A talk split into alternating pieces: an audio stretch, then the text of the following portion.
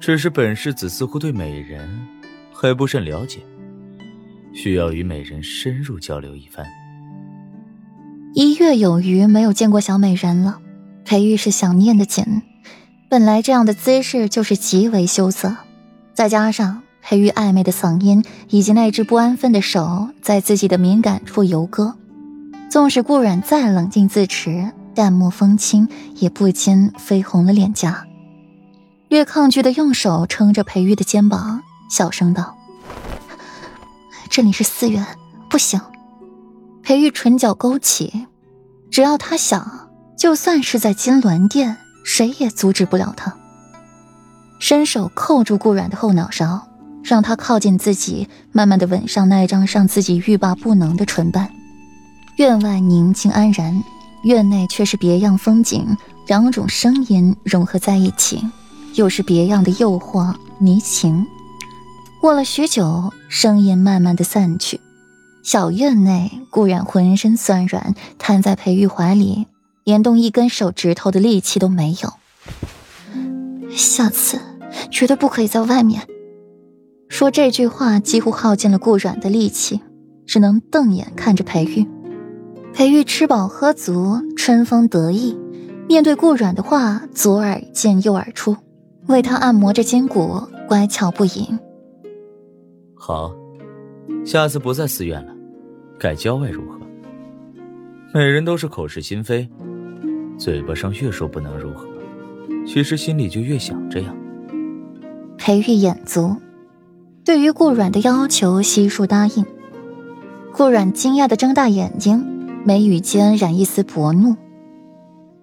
裴玉，午夜，更深露重，顾然打开门，轻手轻脚的往大殿去，意外遇见了裴玉与长孙允在大殿对峙，微微一怔。从容的朝裴玉走去，路过长孙允身边时，动作稍缓。不在屋内休息，怎的出来了？一边说，一边解开了披风给顾软披上，眼眸里的温柔几乎要溢出来。无聊，便出来走走，谁知竟碰上了裴世子与长孙殿下。顾软目光落在了长孙允身上，勾唇浅笑着，煞是温婉。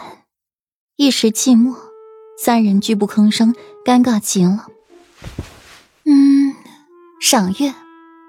顾然扭头看着裴玉，因为角度原因，只看到裴玉半边绝色的俊颜。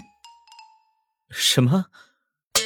裴玉一怔，气氛压抑的紧。这小美人儿张口便来一句赏月，简直让自己猝不及防。